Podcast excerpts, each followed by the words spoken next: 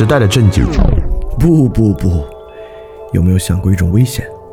教会人思考，却不教他该做些什么，用金钱和快感逼他做那些和他自己不相干的事，再逼他为金钱和快感编出意义来。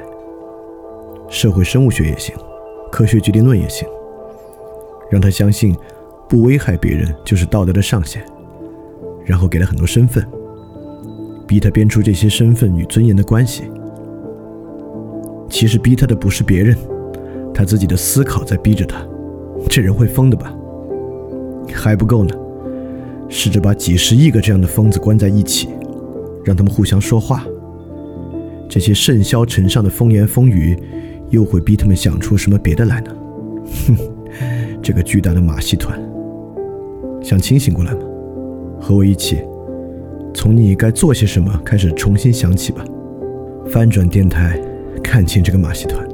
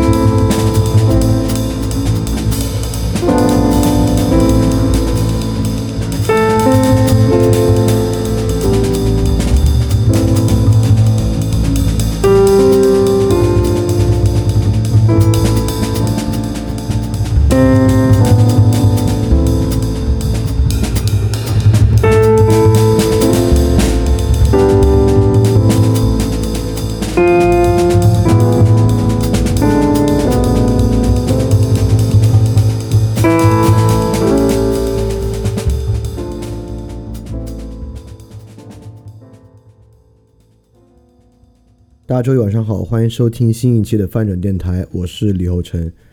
也不知道为什么这周活动里面人数量还挺多的，明显比平时要多不少呢。不知道是因为这个话题的原因，还是因为这是我们呃农历春节之前最后一期节目的原因。那么这期节目做完之后呢，我去恶看一段时间书，大概看一个月书啊，然后我们再来进行这个专题的分享。那么一个月之后呢，应该能够分享的更好。那我们废话少说啊，马上来进行今天的内容。今天的内容呢是个人主义与平民主义专题的第十一期。这第十一期呢，我们讲的内容是自然的消亡。然后听到这个标题啊，很容易让人觉得讲的是我们彻底征服自然、破坏自然环境啊，等等等等。工业革命之间，我们对自然的掠夺等等等等的这个观念。就如果你想的是这个呢，那今天讲的还确实不是如此。那如果经常听之前分享的人呢，可能会觉得我们还有另外一个角度来讲它，就是伽利略说过一句话。伽利略说啊，我们要向自然逼迫，迫使自然吐露真相。那么言下之意是不是在伽利略之前呢，我们都对自然有更加尊重的态度呢？其实这也还不是我们所讲的。今天要讲的，今天要讲的呢，比这两个东西都要深。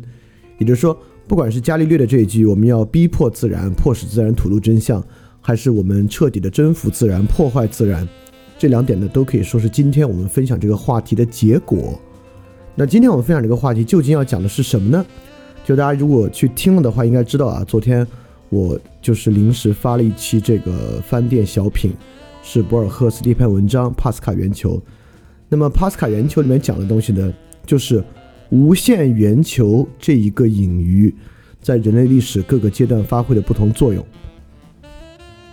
那么呢，这个是从荷马时期的吟游诗人，一直说到帕斯卡尔，中间历经了类似巴门尼德啊、布鲁诺啊等等的，对这么一个概念的转移。那么这个概念的转移和发展过程呢，其实就在说一个事儿：无限这个概念到底影响了什么？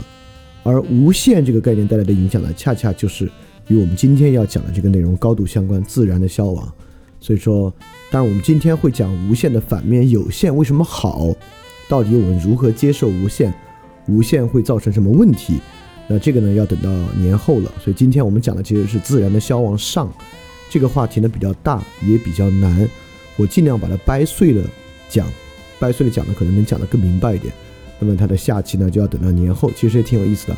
在这一个月时间呢，你可以自己不断的揣摩这个问题，看有没有什么你自己的想法。其原因是因为自然这个观念啊，真是一个非常非常重要的观念，而且可以说自然呢不是一个观念。一会儿我们会细说啊，怎么说自然不是一个观念。那么无限呢，无限和有限，当然也是自然观念其中的一个环节。那么呢，我们今天其实真正要讲的啊，是人对世界根本观念，在个人主义平民社会发生改变的历程之中的改变，形成了我们今天的诸多。对于世界的想象，其中包括会影响到我们大家很喜欢听的那句话，当然我也不知道爱不爱听啊。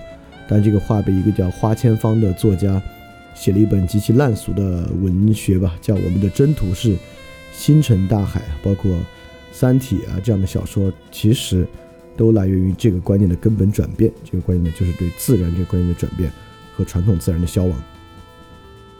在正式开始之前呢，我想为大家分享这个著名的。悲剧作家索福克勒斯的这句话，他说啊，没有什么比人更能干，他做什么都不会束手束脚。其实，在上一期节目之中呢，已经表达过这样的一个观念，就是有一个一点点人口结构决定论的一个观念。我们就是说，当流动性和流民，就是上上讲，当流动性和流民开始产生的时候呢，他们绝对不会饿死的，他们一定会为自己找到事情做。那么，新的劳工阶层呢，就是雇工阶层。就这样呢，逐渐的兴盛起来了。因此，在整个这个历程之中，个人主义和平民社会，如果你能听出一个重要的东西呢，就希望你能听出索福克勒斯这句话：世上没有什么比人更能干，他做什么都不会束手束脚。这其中包括他作茧自缚，将自己束手束脚起来，在这个事儿上呢，他也不会束手束脚。而这个过程呢，其实就展示在我们对于自然观念的转移和对于自然观念的改变之中。其实我们对自然观念的改变是某种程度上的束手束脚，在这个博尔赫斯的帕斯卡圆球最后提到帕斯卡尔的时候，其实已经凸显的非常明确了。帕斯卡尔说：“这个可怖的圆球，它的圆心无处不在，而圆周不在任何地方。”首先，帕斯卡尔是一个大科学，呃，是个超级全才了。帕斯卡尔既是化学家，是物理学家，是数学家，是文学家，是哲学家，是神学家。等等多个一生，那帕斯塔尔的科学素养和任何素养的都比我，或者今天我们在这里面听讲座的诸位呢，都高出不知多少了。所以说，当帕斯卡尔都对这么一个无限的观念感到痛心疾首，乃至于感到恐惧的时候呢，那我们可能需要细心聆听和细心去体会到底是怎么样的一个过程。那我们这个讲的呢，是整个个人主义平民社会第三部分，个人主义的起源，又是这个起源其中的第三部分。这个起源的第一部分呢，我们讲的是英国个人主义；第二部分呢，讲的是重商主义的落成；第三部分呢，就讲这个自然的消亡。因此，整个第三部分个人主义的起源，我们都在展示一个改变过程，来展示一个现代自我形成的进程，到底发生了些什么。在发发生了些什么这个问题之中，我们其实说了很多问题，对吧？我们说了农民失去土地，我们说了货币终于成为一般等价物，因为失去土地嘛，财产观念的转转变。我们说了高流动性的产生，我们说了由于高流动性要产生一个法律治理的社会，而不是以熟人感情治理的社会。我们说了由于长子继承权制度形成夫妻为主轴的新型家庭。我们说了识字率提升，为了适应新的商务社会合作。我们还说了呢，就是通货紧缩为代表的财政社会的形成。我们说了经济权力扩展为载体的政治权利，这个很重要啊。就是从呃西班牙崛起、呃西河战争、英荷战争之后，我们形成以经济权力扩张为这个代表的政治权利。所以说，一切新的政治权利呢，都与经济权利深度捆绑，到今天也是一样。那么我们最后还说了对内的人民的构建和一种现代管理术的形成。所以说。在过去，我们形成的改变，我们聚焦于欧洲，这个改变呢，说的大概都是人口结构、经济制度、政治权利等等，可以说是社会文化和制度结构的改变和社会在人口学结构上的一些改变。那么这些改变呢，当然已经说明一些问题了，也展开了一幅画卷。但我们从今天开始想说的是，在所有这些改变的内在，有没有一种更深的改变？也就是说，在这个改变之中，我们当然有社会制度的改变，有社会文化的改变，其中呢也会有观念的改变。像我们其实说了啊，就是大瘟疫其实促进了各种各样的新的革命的发生，就是价格革命和大瘟疫，包括启蒙运动。包括宗教革命、包括科学革命、工业革命等等，与它都有关系。其中尤其重要的呢，在观念层面呢，是启蒙运动和科学革命。那么，启蒙运动和科学革命的背后，有没有一种更深的革命和变化在发生呢？当然是有，就是对于自然观念的极大转变。因此，我们这第三部分要找的就是所有这些表象的改变背后那个最深的改变。这个最深的改变呢，其实对我们所有人尤其重要，尤其是这个年度专题讲的是个人主义与平民社会，最终的聚焦点聚焦在当代的每一个原子化的个体审视自己的方式，以及这样的一个原子化的个体审视他人的方式。想说的呢是这么一个事儿，在这么一个事情里面呢，展示这种很深层的观念结构的改变，其实比起这些表层的呢，可能对于这个核心的话题。会更具有洞察力，所以说我首先花了一点点时间来说一下，我们为什么要提到自然的消亡这个主题。从这个主题中呢，我们想得到的是什么？当然，从逻辑上呢，你明白我要说什么，但说的更深呢，其实没有那么明显。也就是说，我们谈到啊，有这么一种观念，这个观念呢发生变化，与个体视角等等一切这个个体视角所产生的视点。和看法呢都会发生关系，这到底是一种什么样感觉的东西？就这种内在变化是个什么东西？我们首先要理解一下，人有没有这么的一个内在的观念集成，或者一一个它是怎么样起作用的？这个呢是我们要关注的问题。首先，我引黑格尔的一句话，这是黑格尔在《哲学史演讲录》里录里的一句话，这话是这么说的啊。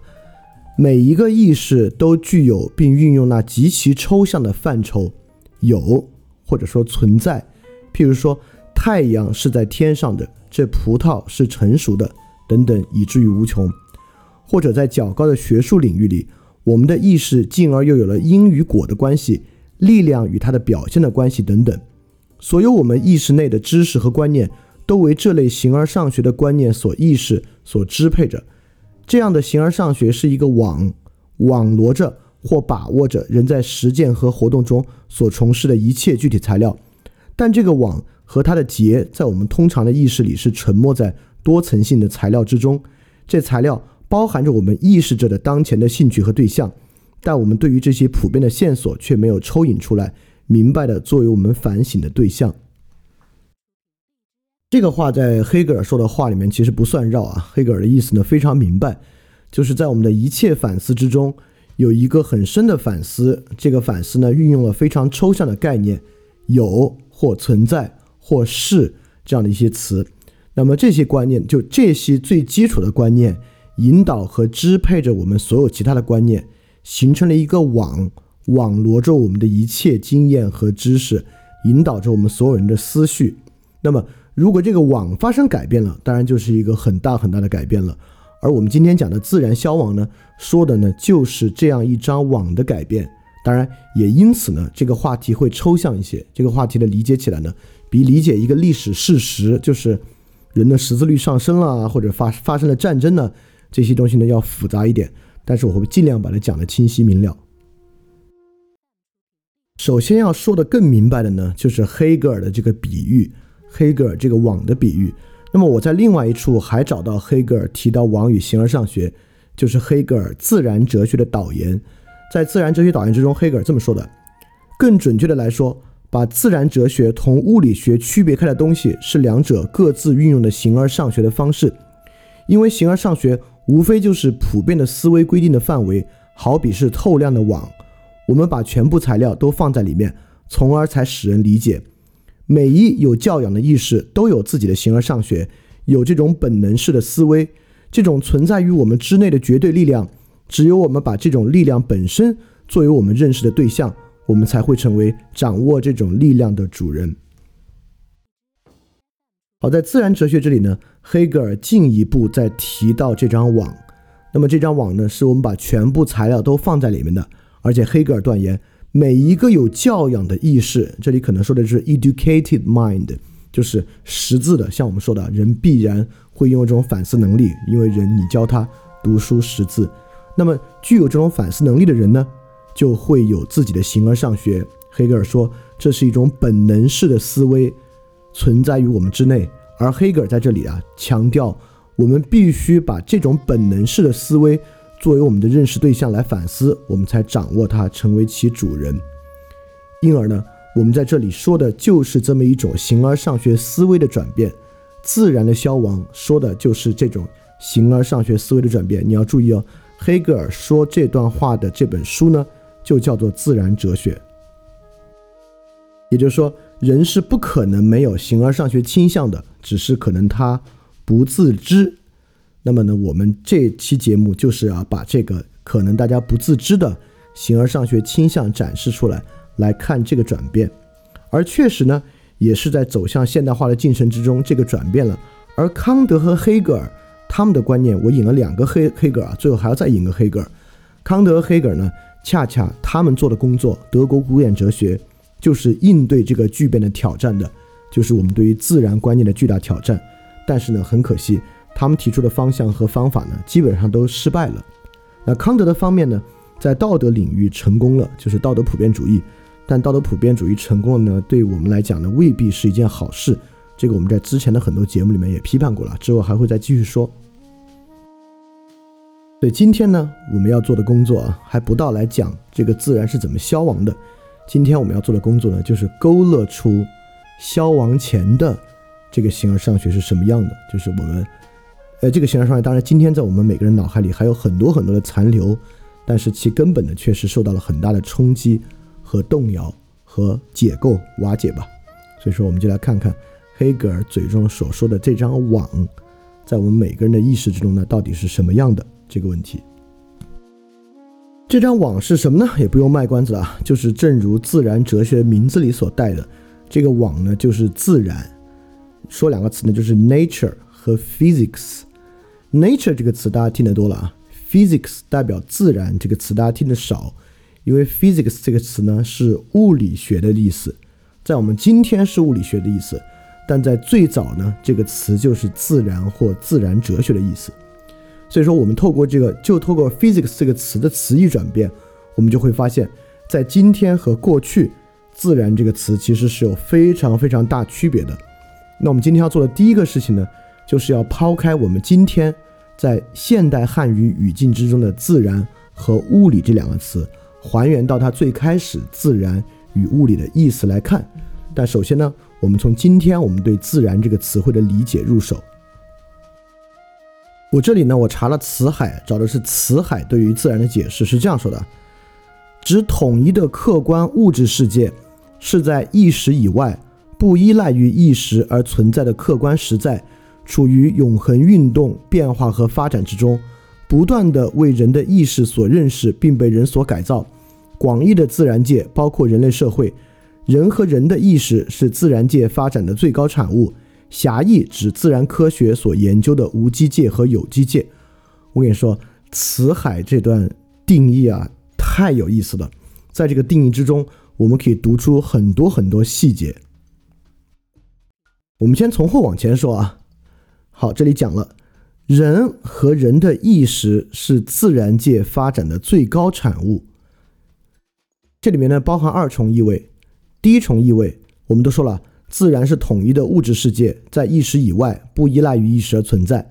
但人和人的意识呢，其实属于自然界。这个是一个很现代科学的观点啊，对吧？一会儿我们就会说，为什么人的意识呢，现在其实也处于自然了。当然，其实都不必不必我多说。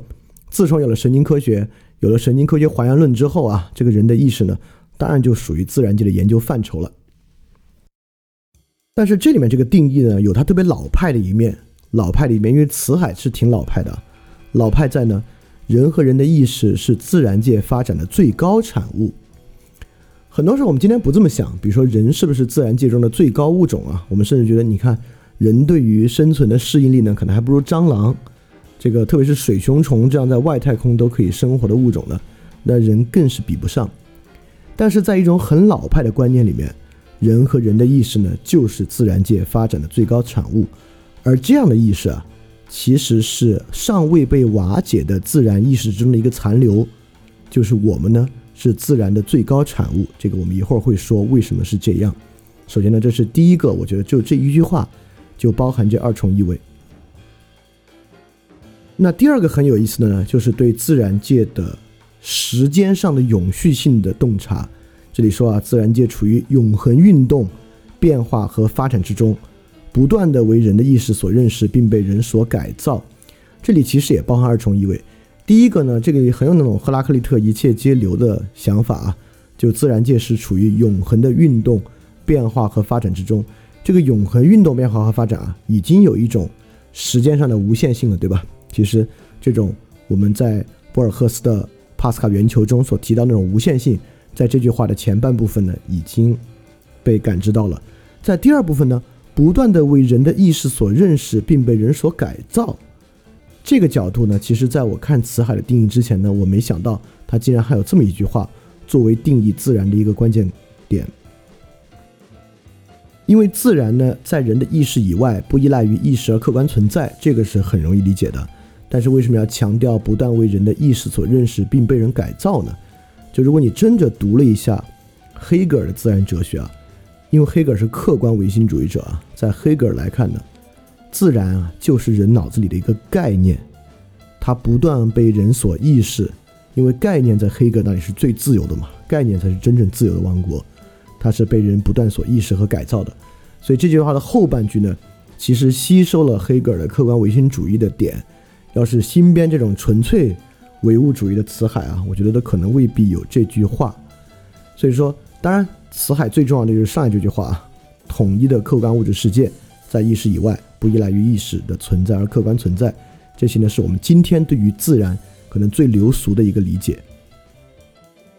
尤其是在今天呢，我们知道啊，人的意识呢，当然也不依赖于人的意识而存在了。我们今天对于人是不是有自由意识呢，已经产生了很大的疑虑。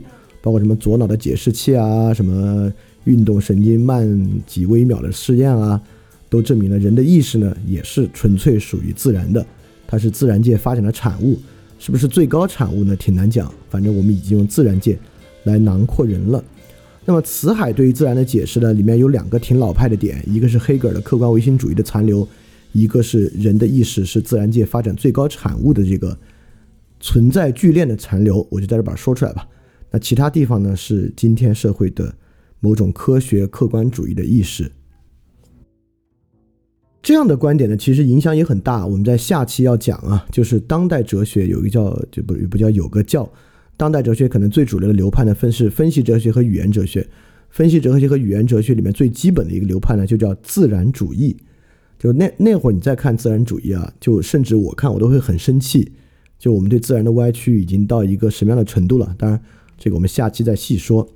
那么，这个呢，是我们在日常生活语境之下，当我们提到“自然”这个词，包包括保护自然啊、开发自然的时候呢，对这个词的理解，其实有另外一个我们对“自然”这个词汇的使用，包含着我们对自然更深的一个理解。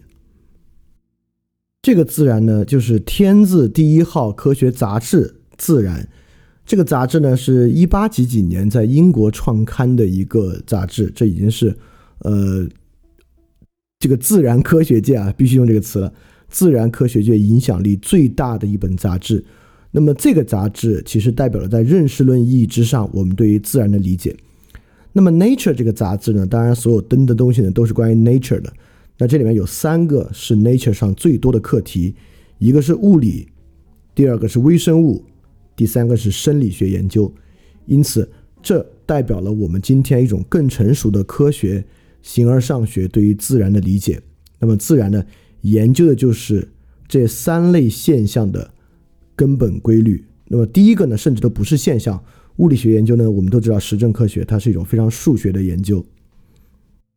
那么后两者呢，都是微生物与生理学的研究，大多数呢都是在一里面已经很少有宏观层面的生理研究了，就是微生物研究和生理学研究呢，大概都要动用到各种各样的仪器，核磁共振啊、显微镜啊、各种取样和检验手段等等等等的。所以，我们今天的自然呢，其实已经包含了某种生成论，而我们认为导致自然生成的根本规律。要么隐藏在数学体系之中，要么隐藏在微观世界之中。因此，自然的本质在数学与微观世界之中。这个就是我们今天在认识论上一种更成熟的自然观。那么，这样的自然观呢，就是我们这两期节目的终点了。我们从一种前现代的自然观，最后变成了这么一种基于数学和微观层面生成论的自然观。那今天我们对自然的所有理解呢，都是建构在这样的认识论之上的。是怎么变到这儿来的呢？就是我们这两期节目的一个关键了。那么现代汉语中“自然”这个词啊，是一个舶来品，它是一个合制汉语的词汇。这是在就是二十世纪初新文化运动之中，从日本进口的无数词汇之一。然后这里面我插一句话啊，就是我也去过一次日本。你在日本呢，你会发现满大街都是汉字。首先，而且满大街呢都是汉字构成的，我们中国人可识别的汉字词汇，什么“例入禁止”啊、消防啊、火警危险啊、优惠咳嗽啊等等等等这些词。然后中国人在那边呢就会感叹：“哎呀，这个日本啊，受中华文化影响真是深啊！你看，甚至满大街都是汉字与汉语词汇，导致啊这个异域风情感都很低。”但这张我得说啊，如果你看到这样的现象，你说是日本受中华文化影响之深，其实还说反了。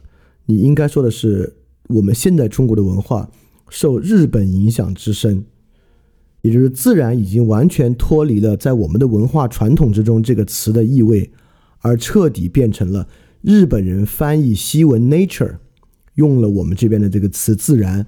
而这个词中国原本的意思呢，已经完全丧失了。现在我们口里自然的意思呢，就是 nature 的意思，就已经完完全全是西文的意思了。我们知道，古汉语的词汇大多是单字单字的词，很少有合成词。但很罕见的啊，自然呢，在古汉语之中是一个年代非常早的合成词。呃，我我我没法考据最早在哪儿啊，但是我们大家最熟悉的呢，就是在《道德经》之中。老子说的“人法地，地法天，天法道，道法自然”，啊，当然你也可以说“道法自然”里面的“自然”其实是两个字啊，分别是“自”和“然”的意思。但是当“道法自然”后世在做《道德经》注的时候呢，也从来不把“自”和“然”分开解，都是放在一起解的。在这个基础之上呢，“自然”确实还是一个特别特别早的一个汉语合声词。但今天的“自然”呢，已经完全不一样了。这个合之汉语用于翻译 “nature”。那 nature 这个词呢，也是有其词源的。nature 这个词啊，在拉丁文之中其实是合二为一。它和哪两个词呢？和 nature 这个词和 physics 这个词，在翻译的时候呢，把这两个词翻成一个词了，就是 nature。当然，physics 这个 physics 这个词也存在啊，但在早期使用之中，翻古希腊文用 physics 的地方呢，在拉丁文中呢，就了 natura，就是用了 nature 这个词。这个词曾经的翻译还引起过很大的争议，就是把 physics f a n a natura 这个词，像斯图米乌斯啊、莱布尼茨啊和波伊尔呢，都觉得应该放弃这个翻译，而直接沿用 physics。就如果当时真的放弃了啊，那今天可能就更有意思了，那本杂志就不会叫 nature，就会叫 physics。那我们今天说的就不会是保护 nature，可能我们说的是保护物理、保护 physics。当然，后面这个是我开玩笑的，因为如果这么发展，还会不会用保护做动词，其实也不好说。但是这个呢，确实为我们的理解带来了非常巨大的难度，是因为这两个词，不管是物理还是自然，它的里面隐含的意味和意蕴，全是基于现代的非常全面的意思，它隐含在现代物理、高能物理、理论物理和保护自然、开发自然、自然资源这样的词汇之中。而我们传统的物理和自然呢，已经完全没有了。不仅如此，西方词汇中的 natura 和 physics 的意思呢，也几乎完全消亡。意思是说，如果你现在不回去读亚里士多德的物理学和形而上学呢，你即使是一个英语不错的人，你也不知道 physics 和 nature 这两个词原初的意思是什么。我这里只能简单的用三个词来替代一下，但这三个词呢，绝对不可能帮助你洗去现在现代的英语和现代汉语上这两个词背后非常丰富的那个 connotation。就是如果三个词来比喻当时翻 natura 的这个 physics 和 nature 是什么呢？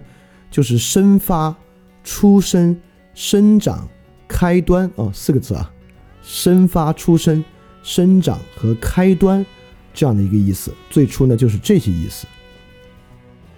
对，自然呢就是一种开端，一种生发，一种生长。